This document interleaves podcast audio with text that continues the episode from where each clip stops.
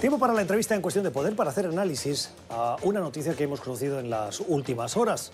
Queremos conocer el alcance y si realmente es pura especulación o realmente es algo que va a suceder.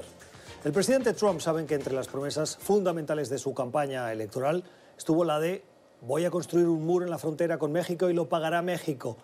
De momento, la opción final, la de que lo pagará México, ha quedado descartada. Descartada digo porque constantemente busca los recursos dentro de los presupuestos de la administración estadounidense. La última noticia es que planea esta administración, esta presidencia, recurrir a 7.200 millones de dólares adicionales más a los que le autorizó el Pentágono, que eran alrededor de unos 2.000 y pico, 3.000, para construir ese muro y los va a buscar al Departamento de Defensa. José Díaz Briseño es corresponsal del diario Reforma en la capital estadounidense y esta noche nos acompaña.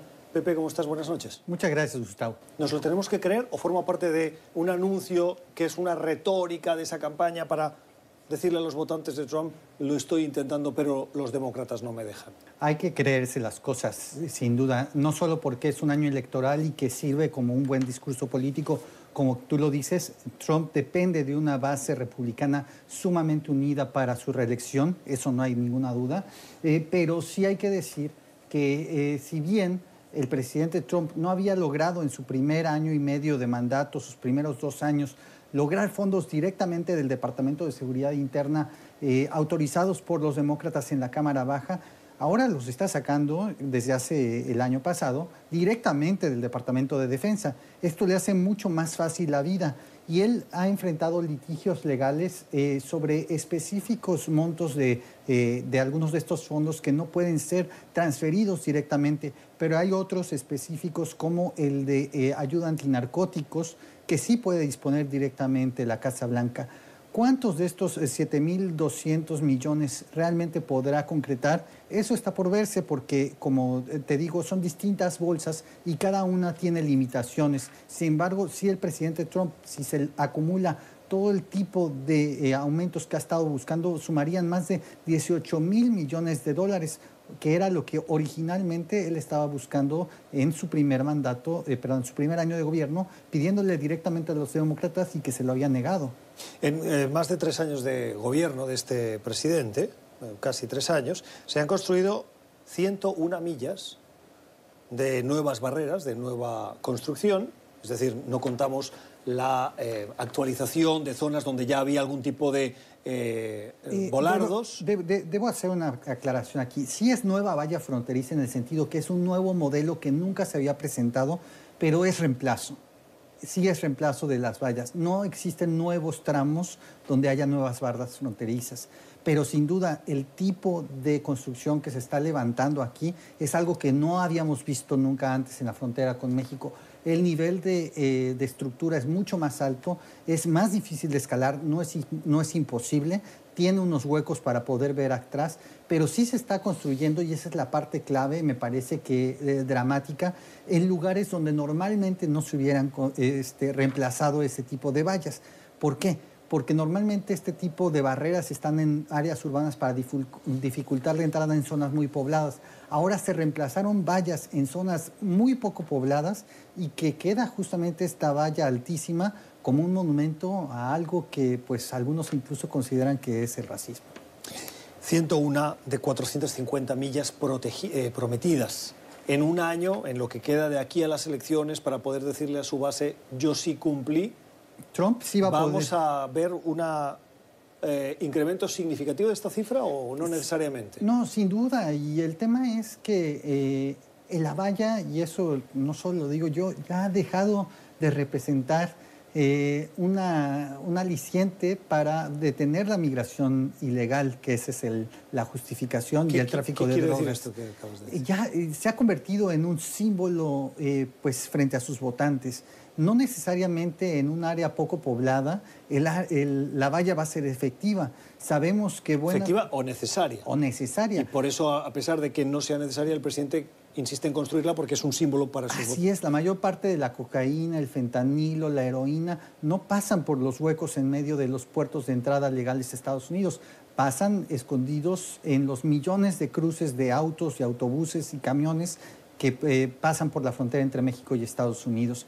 Y ahí es donde en principio uno pensaría que si quieres un objetivo de eh, pues aplicación de la ley para detener estas drogas, estaría uno aplicándose con más rayos X, más inspectores, y eso no se está viendo. ¿No estamos viendo un incremento de los sistemas de seguridad y control en los puntos de entrada? A, mayor escala, no. Se están viendo a nivel de eh, aumento de inflación y algunos ligeros aumentos dependiendo, por ejemplo, en el eh, cruce de Laredo, por el nuevo acuerdo de libre comercio que se prevé se apruebe este año y eso aumentará el comercio, se prevén algunos mayores inspectores ahí, pero al nivel de estos 7.200 millones que se buscan arrancar al Departamento de la Defensa, no se están viendo de ese mismo nivel en los cruces legales. Uno de los áreas que tú has trabajado mucho es el de la relación comercial. La frontera de Estados Unidos y ah, México es una frontera, no me atrevería a decir la palabra porosa, pero sí muy fluida. ¿Es factible pensar que se pueden incrementar los controles en esos puertos de entrada sin afectar a ese constante flujo de mercancías y personas que a diario cruzan esa frontera eh, como en la movilidad de una ciudad?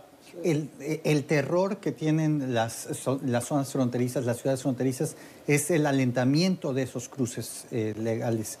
Eso es realmente la principal amenaza que enfrentan ciudades como Ciudad Juárez, como Nuevo Laredo, como la misma Tijuana Tijuana eh, ve más eh, de un millón eh, de cruces peatonales al año.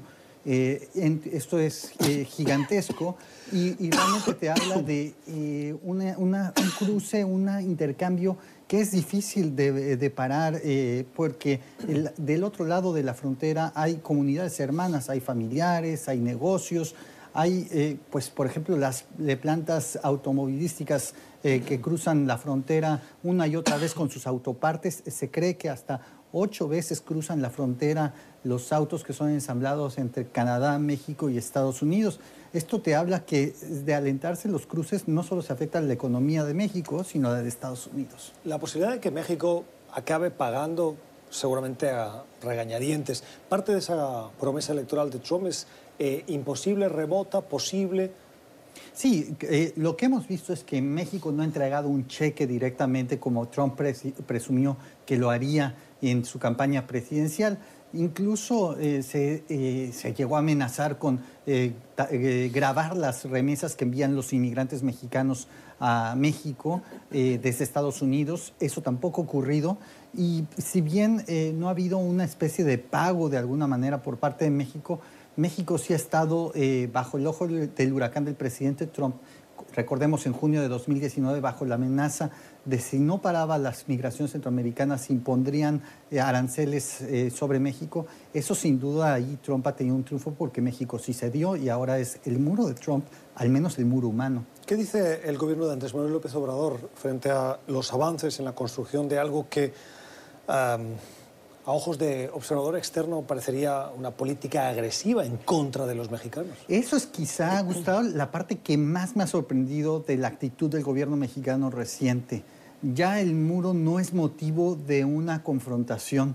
Antes cualquier anuncio de eh, ya sea despliegue de tropas en la frontera o construcción de barreras, vallas fronterizas, que vienen desde la administración eh, de Bill Clinton, es, era, es realmente eh, sorprendente porque no ha habido un discurso directamente de decir nos estás alejando. En México ya se, ya se asume que este es uno de los caprichos de Trump e incluso creen que confrontarlo le traería más problemas a México. ¿Le tienen miedo?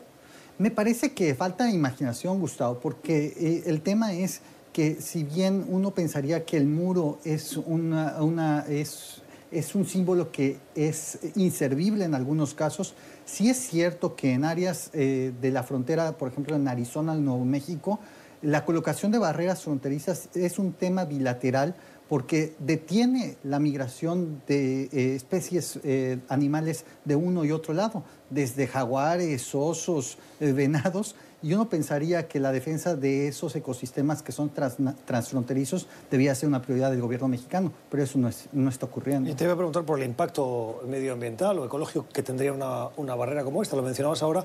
Eh, ¿Hay otras zonas que se verían afectadas? Totalmente. En este momento ya está a punto de iniciarse la construcción de, esta, de este reemplazo de barreras fronterizas en una zona que se llama el río San Pedro, cerca de Arizona. Es el único río libre que cruza la frontera de, Estados, de México, Estados Unidos, de sur a norte.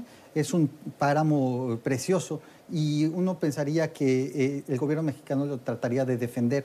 Las actividades de eh, pues, lucha de ambiental están ocurriendo a través de organizaciones civiles del lado estadounidense de la frontera. El análisis de José Díaz Briseño, es periodista mexicano, es corresponsal del diario Reforma en la capital estadounidense.